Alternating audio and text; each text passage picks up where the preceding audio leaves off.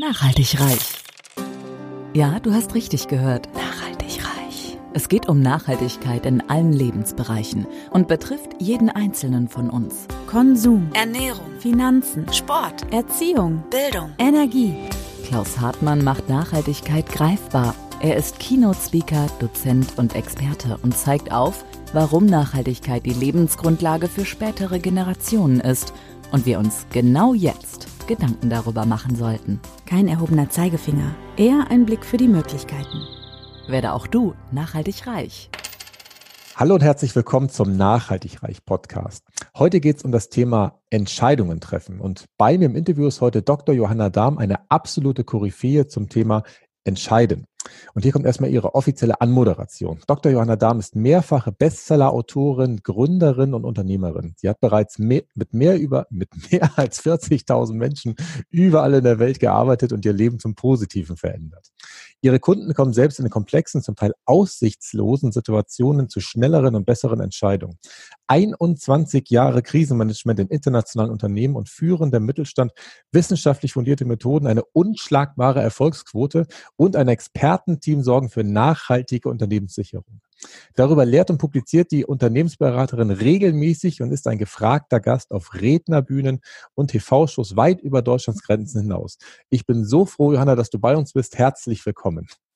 Ja, wenn überhaupt eine Person froh ist, dann bin ich's, mein Lieber. Ich freue mich total, Klaus, dass ich da sein darf um diese Uhrzeit. Meine Güte, es ist 7.30 Uhr, hör mal. Klasse wir haben ehrlicherweise sehr früh losgelegt, wir haben uns gerade schon ausgetauscht, ähm, dass dem einen die Uhrzeit noch besser als dem anderen passt und insofern sind wir froh, dass wir jetzt starten können. Johanna, lass uns mal bei dir, bei der Person äh, loslegen. Wie, wie bist du aufgewachsen? Wie bist du da hingekommen zu dem, was du heute Tolles alles machst? Aufgewachsen, meine Güte, aufgewachsen im Rheinland äh, wenn jetzt Kölner zuhören, dann kriegen die die Krise in Düsseldorf, aber im Süden von Düsseldorf und damit irgendwie ja im Norden von Köln. Da muss man sich dann immer schon entscheiden, ob man es gut findet oder nicht. Äh, ja, irgendwie in einer, in einer Ärztefamilie, da war immer schon so das Thema, ähm, wer ist wann wo, also immer die halbe Familie mit so einem Pieper in der Tasche, weißt du, und immer irgendwie so im Notfallprogramm, ja, sonntags hat irgendwie jemand angerufen mit Schmerzen. Und bei großen Familienfesten war auch immer die halbe Familie so im Kittel, ja, also ich kenne das immer, irgendwie ruft immer einer an und wird abberufen und so, also so, das war meine Kindheit. Und ansonsten, also ich habe äh, zwischen ähm, Klavier und Sport und Freunden und Familie. Ich bin immer so durchgereicht worden. Also ich war bestimmt kein Kind, auf das so viel äh, helikoptermäßig geachtet worden ist. Ich bin immer so mitgelaufen und ich weiß, so ab sechs, sieben stand ich auf einem Schemel neben meinem Vater am Behandlungsstuhl, wenn Not am Mann war. Also ich glaube, ich bin so das Gegenteil aller Erziehungsmethoden, wie sie so heute propagiert werden, würde ich mal sagen. Ja, Aha. genau. Spannend. Mhm. Das heißt, aber du bist ja selber keine Ärztin geworden. Obwohl du das so intensiv mitbekommen hast, hast du dich dann für was anderes danach entschieden. Äh, absolut und sehr zum Leidwesen meiner Eltern, würde ich mal sagen. Also meine Mutter kommt aus der medizinischen Forschung, mein Vater, wie gesagt, äh, niedergelassener Arzt, äh, Zahnarzt, Kieferchirurg äh, mit drei Standorten. Und äh, natürlich haben beide gehofft, dass ich in die Medizin gehe. Also was heißt gehofft? Sie sind eigentlich sehr davon ausgegangen, dass es nicht anders sein könnte. Ähm, und ich weiß noch wie heute, ähm, es ging dann in die gymnasiale Oberstufe. Und ähm, da wurden ja dann Kurse gewählt. Ne? Und äh, beide standen also dann da, als äh, ich dann am ersten Schultag irgendwie zurückkam und haben gesagt, und gewählt, ja, so wie nach einer Wahl, weißt du, so wie jetzt ja gerade, wir haben ja jetzt gerade US-Wahl und wir gucken jeden Tag irgendwie die Zeitungen und gewählt und ich habe gesagt, ja, klar. Und sie haben gesagt, und gut gewählt. Und sie meinten damit irgendwie so Mathe, Bio oder sowas, ja. Mhm. Und ich habe gesagt, naja, Deutsch, Latein. Und ich sehe so das Gesicht meines Vaters, dem alles entgleiste, alles entglitt im Gesicht. Und er sagt, damit führt man keine Praxis. Und ich sagte dann zu ihm, mm, sorry, aber ich werde die Praxis auch nicht führen. Und damit war irgendwie klar, dass ich die Nachfolge nicht antrete. Mhm. Und äh, ich weiß noch wie heute, es war, ein, es war ein schlimmer Tag für ihn. Und er ist irgendwie danach in sein Klavierzimmer. Mein Vater hat autodidaktisch Klavier gespielt, hat vier Stunden Klavier gespielt. Mhm. Und äh, meine Mutter, die das besser wegstecken konnte, die hat äh, also mit mir gemeinsam wirklich Sorge gehabt, er kriegt jetzt irgendwie einen Infarkt oder so, ja, weil er dieses Klavier so malträtierte, ähm, aber was heißt das auch natürlich für einen Vater? Das kennen ganz viele Familienbetriebe. Das heißt, einen Nachfolger finden, wenn das einzige Kind eben nicht in die Fußstapfen tritt, eine andere Entscheidung trifft. Und meine Eltern wussten halt, äh, wenn ich mal mit meinem Dickkopf eine Entscheidung treffe, dann ist da nicht dran zu rütteln. Ja. Mhm. Und äh, ja, also damit war halt für mich ein anderer Weg und für meine Eltern aber Okay. Und du hast dann ja tatsächlich äh, in die Richtung weitergemacht. Du hast ja Kultur-, Kommunikations- und Sprachwissenschaften studiert. In der Welt, sag ich mal, Heidelberg, Florenz, Köln, in den schönsten Städten, die man sich so vorstellen kann. Und tatsächlich fand ich auch spannend dabei, das Verein ist auch wieder, du hast immer Nebenjobs gehabt, dass du das auch dir selber finanziert hast. Das ist ja auch etwas, ähm, was ja ein häufig fokussierter studieren lässt, wenn man weiß, okay, man will fertig werden. Äh, ja, das habe ich aber nicht so freiwillig gemacht, denn, also da muss man auch noch mal genau hingucken. Meine Eltern haben dann natürlich die letzte Daumenschraube angelegt, die man so hm, anlegen konnte.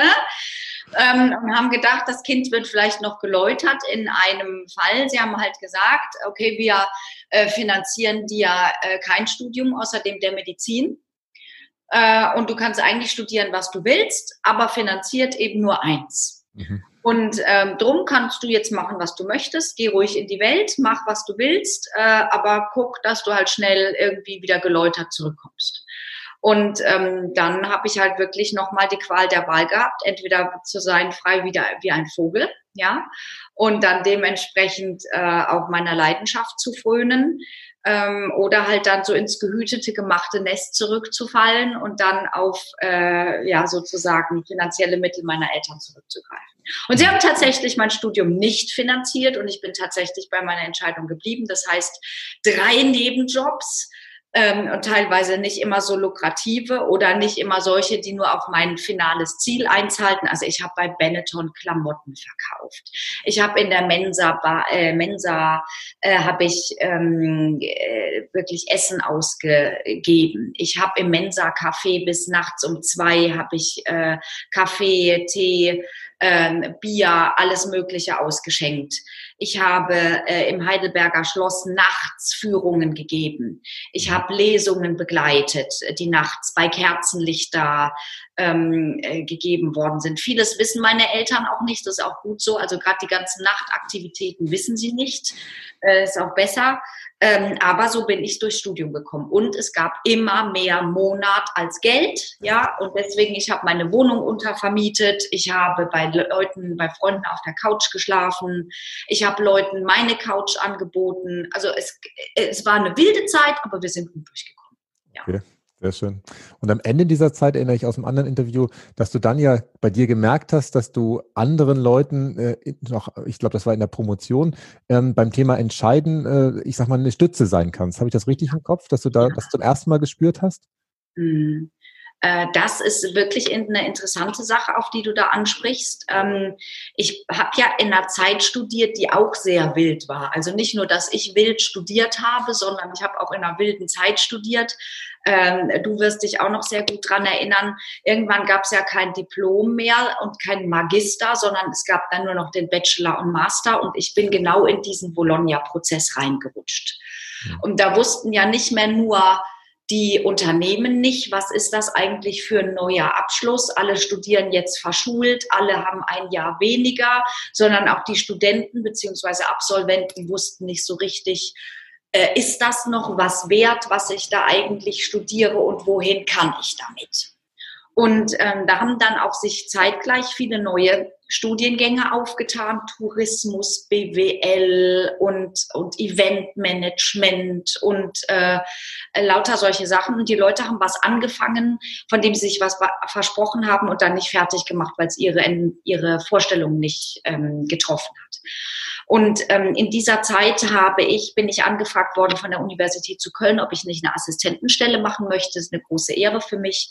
Und hat auch ein bisschen Geld gebracht. Also sind wir ganz ehrlich, äh, das war auch nicht ganz verkehrt in dieser turbulenten Zeit. Ähm, und habe dann als Teil dieser Assistentenstelle auch Beratung gemacht für Leute, die so gar nicht mehr wussten, macht das Sinn, soll ich fertig machen, was anderes machen, abbrechen und so. Und habe mich dann mit den Leuten hingesetzt, Laufbahnplanung gemacht, Wirtschaft und Wissenschaft zusammengeschlossen und so und habe in der Zeit gemerkt, oh, äh, das kann ich anscheinend gut. Ähm, mal Ziele setzen, Vorteile, Nachteile abwägen, das auf den Menschen irgendwie zuschneiden, das äh, lag mir. Mhm. Und die Leute fanden es auch gut und wir sind dann immer ganz gut zu einem Ergebnis gekommen. Okay, sehr gut.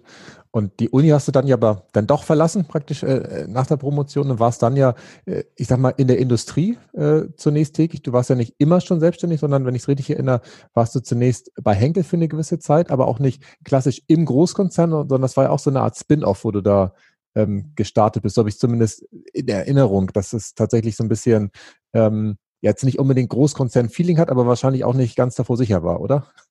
Ja, also da äh, erstmal nochmal vielleicht eine Stufe zurück. Äh, mhm. Warum habe ich die Uni verlassen? Ich hätte mir schon vorstellen können, an der Uni zu bleiben ähm, und so eine Juniorprofessur zu machen. Aber äh, die Juniorprofessuren waren zu der damaligen Zeit erstmal nur modellprojektmäßig ausgeschrieben, aber die Stellen gab es noch gar nicht. Aha. Ja, also da äh, auch an der Uni wird ja ist ja nicht nur heile Welt, sondern ist ja auch mal so gemauschelt, ja. Ähm, und zu der Zeit, als ich so fertig geworden bin, 2001, 2002, da war ja die Welt auch wieder im Wanken. Also du siehst, ich komme immer so in die Zeiten, in der die Welt so im Wanken ist. Da waren ja dann äh, aufgrund des World Trade Centers und dieser dieser 9/11-Geschichte äh, war ja dann auch viel im Umbruch. Ähm, und in der Zeit hatte man sich dann mal überlegt, wir führen ein neues Modell ein, nämlich die Juniorprofessur. Für die war aber dann erstmal keine, äh, kein Budget und dementsprechend auch noch keine realen Stellen geschaffen, sondern man hatte sich erstmal überlegt, besteht da überhaupt Interesse dran? Und dann hat man einfach mal, da war die SPD-Regierung auch ganz groß, hat man erstmal Stellen ausgeschrieben für Stellen, die es noch gar nicht gab. Und wie wild haben sich dann halt Leute drauf beworben. Ähm, was dann irgendwie für die Regierung, die dann nachfolgend kam, auch mal so ein Grund war zu sagen, okay, wir schaffen die Stellen dann. Äh, ich hatte mich auch darauf beworben. Man hatte mir dann auch zugesagt, wenn es diese Stelle denn mal gäbe, würde man sie mir auch geben. Also gäbe, geben, äh, das war mir zu viel hätte, hätte Fahrradkette. Ähm, ohne dass ich jetzt politisches Statement abgegeben habe. Aber ich habe dann gesagt, okay, das lasse ich jetzt nicht auf mir sitzen. Ich muss jetzt Geld verdienen, ich muss jetzt ins Tun kommen. Ich möchte jetzt was tun. Aber für mich war auf jeden Fall immer klar, zwischen Wirtschaft und Wissenschaft oder wissenschaftlichem Arbeiten wird es für mich immer weiter auch einen Connex geben ähm, habe auch bis heute immer sehr gute Kontakte zur Wissenschaft. Das heißt, ich mache auch viel für die Uni Köln. Ich habe hier für die äh, internationale Universität hier in Bad Honnef mache ich viel. Also es gibt immer wieder mal so einen Fuß in der Wissenschaft, was mich natürlich freut. Ich mache jetzt demnächst was mit der Makromedia Hochschule. Also es gibt auch viel. Jetzt zu deiner Frage, äh, wie es dann in den Schritt ins oder zum Schritt ins Berufsleben kam. Ähm, richtig ist, dass ich mit Henkel gegründet habe, aber ich war zuerst sechs Jahre selbstständig. Ach so, okay. Mhm. Ja, genau. Und zwar aber mit einem äh, Venture Capital Fund von Henkel. Das machen die bis heute sehr gerne, dass sie Start-up-Gründern helfen. Und dass man aber dann eben auch viel für Henkel tut, was in der Firma einfach äh, äh, jetzt keine Stelle bedeuten könnte, was sie also nicht auf ihrer Payroll wollen, aber wo sie sagen, hey, da hilf uns bitte als Startup, das machen sie bis heute, da haben sie inzwischen einen riesen, ähm, ein riesen ähm, Kapital äh, oder einen Fonds für, ähm, um dann eben Startups zu helfen, aber auch deren Dienstleistungen dann zu nutzen. Das habe ich damals auch gemacht. Ich habe mich dann mit webbasierter, in der damaligen Zeit überlegt, 2000, äh, 2001 webbasierte Personalauswahl, Personalentwicklung mit Henkel zusammen gestartet. Das war früh. Ja, das war abenteuerlich, was wir da gemacht haben. Ja. Okay, und das hat aber funktioniert, weil das, wenn das sechs Jahre andauert, dann muss es ja irgendwie getragen haben, kann ja nicht. Äh, ja. Okay. Ja, und das, das Coole daran war, also es war wirklich wie so eine Art Modellprojekt, ja. Und das Coole war wirklich, dass wir angefangen haben mit dem Profiling der äh, Bachelor-Absolventen, der ersten Bachelor-Absolventen, für mhm. die es ja noch gar keine ähm, Kompetenznachweise gab. Und wir haben die erstmal gematcht gegen die Leute, die ja ein Jahr länger studiert haben, also Nehmen wir einen klassischen Ingenieur oder nehmen wir einen klassischen Betriebswirt, der früher einfach ein Jahr länger studiert hat. Was kann der mit einem Diplom oder mit einem Magister? Was kann der gegenüber einem Bachelor? Und wo ist das Gap? Und Henkel hat einfach gesagt, wir müssen wissen, wie wir den zukünftigen Bachelor aus, fort und weiter bildungsfähig machen für unsere Firma. Wie müssen wir intern den Arbeitsmarkt sozusagen umstricken, damit wir so schnell wie möglich an die neuen Ausbildungsgänge adaptierbar sind. Und da Henkel in einem, jetzt lach nicht, okay, in einem sehr deutsch, Arbeits, in einer Erfahrungsaustauschgruppe, in einem ERFA-Kreis ist, ja, ja, sehr deutsch, sehr deutsch, mit ähm, Daimler, Vodafone, ZF Friedrichshafen und den ganzen internationalen Firmen, die aber in Deutschland ansässig sind, ähm, wollten die das alle haben. Ja, also die, die, haben, die haben gesehen, Henkel arbeitet da mit so einem Start-up und da sitzt irgendwie so eine Johanna Dahm und die machen irgendwas Cooles, lass mal gucken. Und dann habe ich mit 26 mit irgend so einem webbasierten Ding äh, habe ich präsentiert vor den ganzen Personalleitern und Personalvorständen dieser Firmen. Und da ich äh, null ähm, Hierarchiebewusstsein hatte, noch nie, ja, äh, habe ich mich einfach dahingestellt und habe das gemacht. Und ich bin dann immer mit dem Auto meiner Mutter, bin ich dann bei Henkel durch Tor 10 gefahren, ja, in Düsseldorf. Mhm. Ich hatte damals kein Auto, dann bin ich bei Henkel durch Tor 10 mit dem Auto meiner Mutter und habe dann meine Präsentation gehalten. Die fanden das alle cool, weil neu und dann hat es ganz gut geklappt. Sehr schön. Auch eine Parallele übrigens. Ich habe auch kein äh, Bewusstsein für Hierarchien, wobei im, im positiven und äh, also Sinne. Also ich bin auch mit jemandem, der, was weiß ich, vielleicht formal der, der Letzte in der Kette ist, äh, immer sehr gut im Gespräch, habe aber auch kein Problem mit dem Geschäftsführer oder Vorstand oder was auch immer zu sprechen. Insofern alles gut. Das sind ja alles Menschen am Ende. Das, finden die ja auch angenehm, dass man vielleicht nicht unbedingt äh, äh, sowas macht. Jetzt hast du ein Foto gemacht, Johanna, oder? Ja dem genau. Geräusch nachzuurteilen. Muss ich mal gerade eben, weil das kommt nämlich jetzt gleich in meine Facebook-Story. Sehr gut, hervorragend.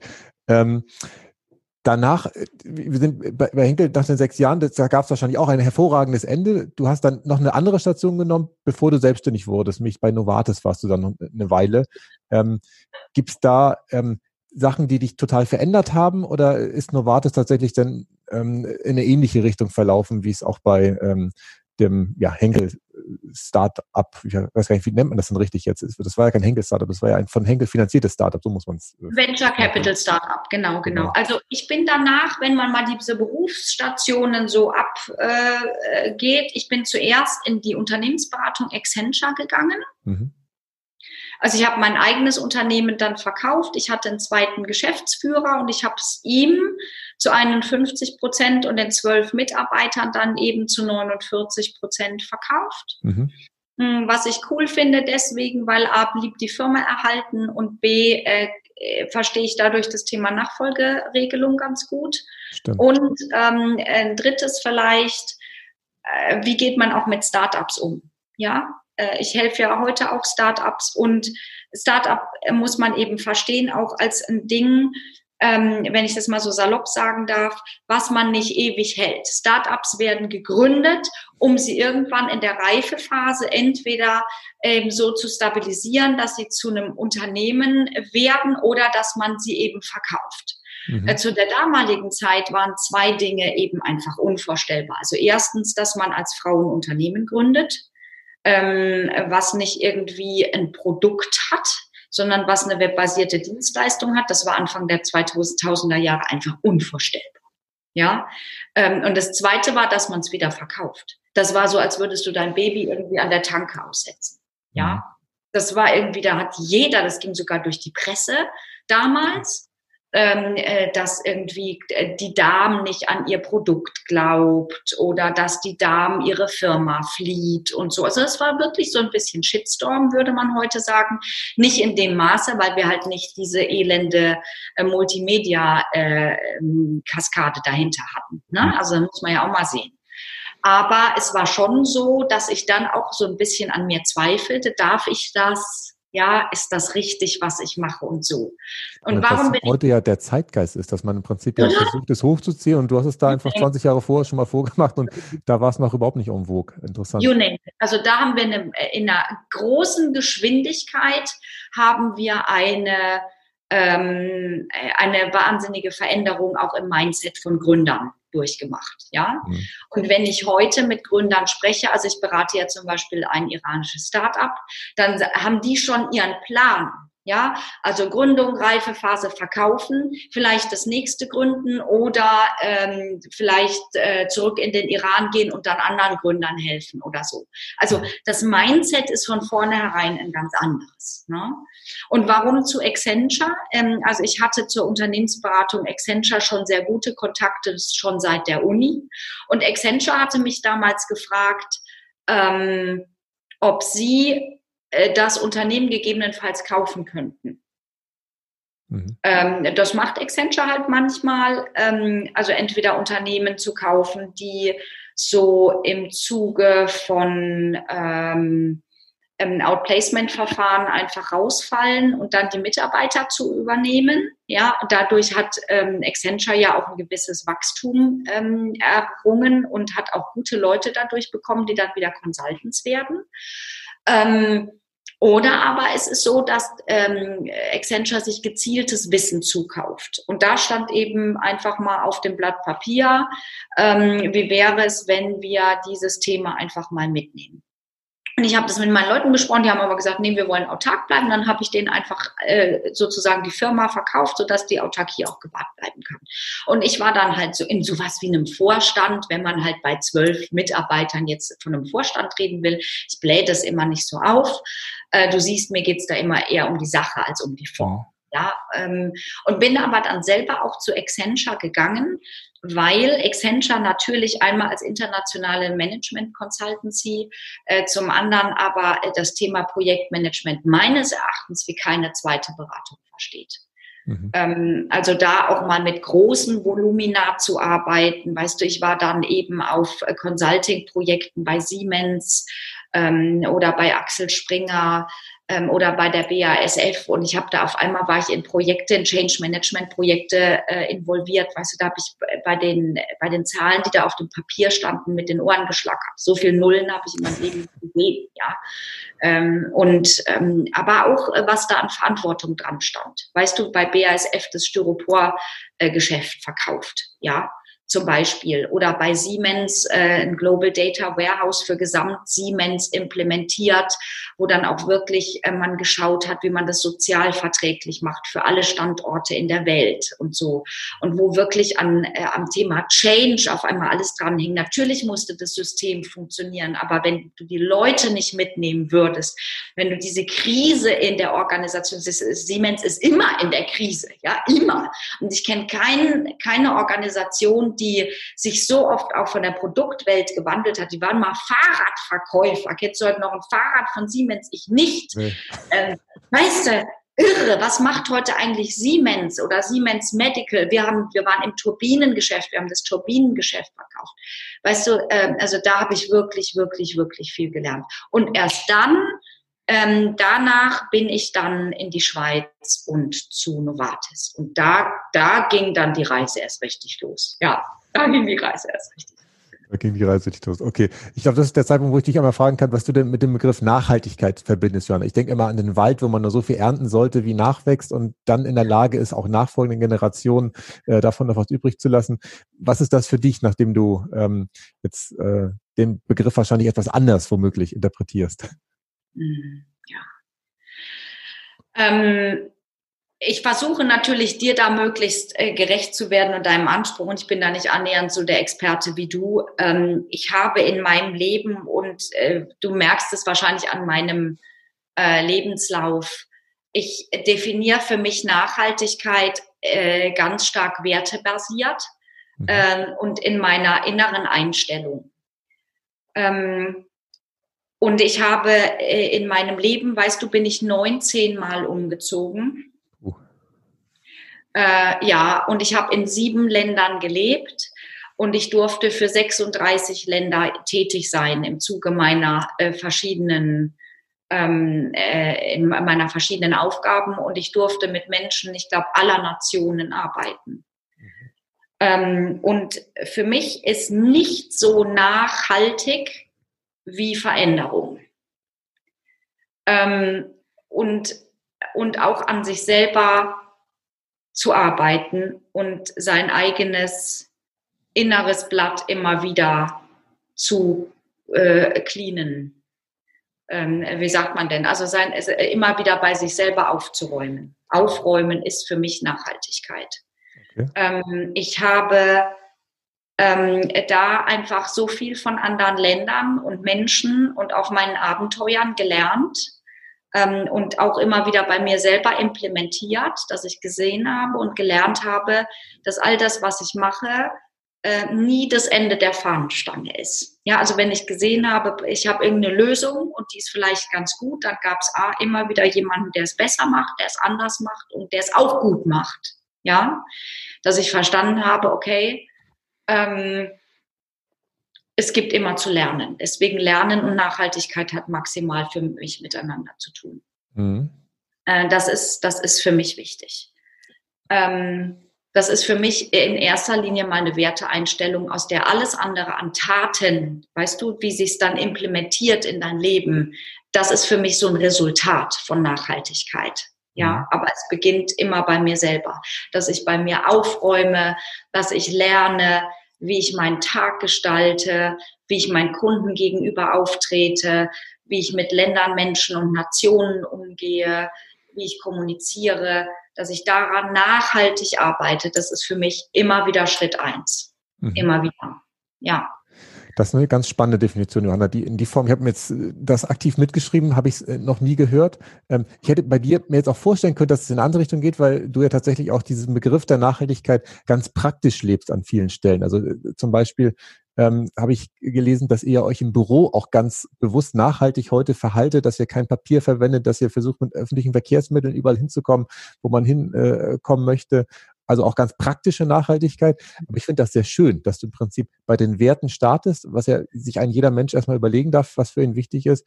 Und dass mhm. dieser, dieser Wandel, dieser, ähm, diese Weiterentwicklung, das immer wieder an sich arbeiten, lernen, dass das eigentlich für dich im Kern Nachhaltigkeit bedeutet. Finde ich sehr, sehr schön. Super. Ähm, ja, das ist, äh, dass du diese Dinge ansprichst, jetzt zum Beispiel ähm, möglichst papierlos zu arbeiten ähm, oder dass ich äh, auch jetzt wieder kein Auto habe und alles mit öffentlichen Verkehrsmitteln mache. Das sind Resultate dieser Einstellung. Mhm. Ja. Ähm, denn äh, was ich oftmals ja so nicht mag, sind so diese bigotten Leute, weißt du, die so sagen, ja, ich finde es generell wichtig, dass man äh, auf die Umwelt achtet und dann kommst du zu ihnen nach Hause oder dann kommst du zu ihnen ins Büro, ja, dann denkst du dir so, hm, okay, hier sieht die Welt aber doch ein bisschen anders aus. Und dann siehst du, ja, aber es ist doch schön, wenn man einen Porsche hat oder es ist doch schön, wenn man, ja, und mein Gott, ich gucke mir auch gern Porsche an. Ich will das gar nicht sagen, ja. Aber äh, für mich ist immer wichtig, dass ich mich hinterfrage, äh, was kann ich lernen, was kann ich ändern, ähm, was äh, vereinbart sich mit meinen äh, Werten und äh, wo ist wirklich mein Beitrag, ja. Ähm, und ich mag so sehr diesen Ripple-Effekt. Ein Ripple-Effekt, das ist, wenn du einen Stein ins Wasser wirfst und der schlägt so Wellen, ja. Und ähm, ein Ripple-Effekt ist zum Beispiel jetzt mit meinem Buch, mit meiner Entscheidungsmatrix, die im äh, Februar erscheint. Da habe ich jetzt eine Subskription gestartet. Und ähm, wenn du das Buch einfach im Vorfeld ähm, erwirbst, du bekommst eine Signatur, du bekommst auch noch einen Gutschein und so, dann laufen die gesamten Subskriptionsinvestitionen zu 100 Prozent laufen in die Ocean Cleanup, das Projekt, äh, was äh, Plastikmüll aus den Weltmeeren äh, eben entfernt. Ja, und das ist für mich so ein Ripple-Effekt, wo ich einfach sage, weißt du, ich verzichte so gut es geht auf Plastik, ja, ich verzichte so gut es geht auf Papier im Büro. Du und ich, wir wissen auch, dass das manchmal nicht geht. Mhm. Ähm, aber wo kann ich mich auch assoziieren, äh, zu was Größerem beizutragen und wo kann ich auch meine Kunden, meine Freunde, alle meine Freunde haben das Buch schon gekauft, ja, ich finde es so toll, ähm, aber äh, wo kann ich auch dazu beitragen, dass wir so einen Ripple-Effekt, ja, äh, äh, auslösen. Das ist für mich wichtig und das ist für mich nachhaltig. Ja. Bye.